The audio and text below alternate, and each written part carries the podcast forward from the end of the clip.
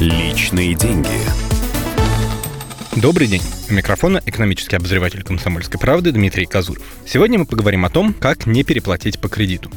Как показывает опыт, большинство россиян делятся на две группы по отношению к займам. Одни предпочитают с банками никогда не связываться, а вторые берут в долг на любую прихоть. А ведь кредит — это, в общем-то, полезный финансовый инструмент, если правильно его использовать. Дайте понять банку, что вы надежный клиент, на которого можно положиться. Если ваша финансовая ситуация меняется и вы не можете платить как раньше, первое, что нужно сделать, сообщить об этом своему кредитору. А если сами сотрудники банка пытаются с вами связаться, не стоит пренебрегать их звонками. До тех пор, пока вы выходите на связь, вы остаетесь надежным клиентом, которому в случае чего пойдут навстречу. Это даже не вопрос психологии или человеческого отношения. Просто в инструкциях кредитных менеджеров прописаны самые разные ситуации. И когда человек сбрасывает звонки, его положено передавать в отдел проблемных заемщиков. Кстати, если вы переезжаете или меняете номер телефона, банк чуть ли не первый, кому вы должны об этом сообщить. Иначе рискуете создать впечатление, будто пытались скрыться от платежей. Да и такая открытость выгоднее самим заемщикам, ведь вам приходит уведомление обо всех списаниях, процентах и штрафах, если они случаются. Без этой информации легко просрочить платеж. Многих клиентов раздражает дотошность банков. Если вы должны тысячу рублей и еще одну копейку, именно эту сумму от вас будут ждать. Так что если вы внесли тысячу и забыли о кредите, думая, что он закрыт,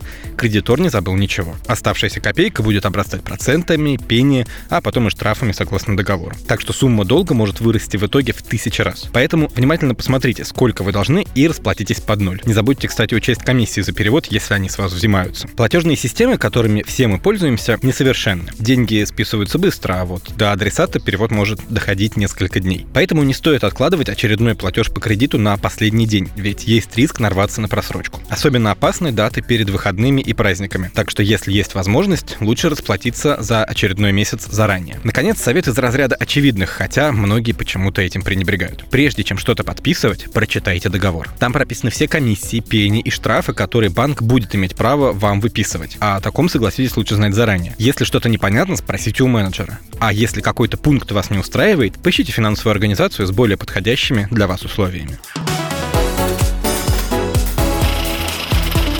Личные деньги.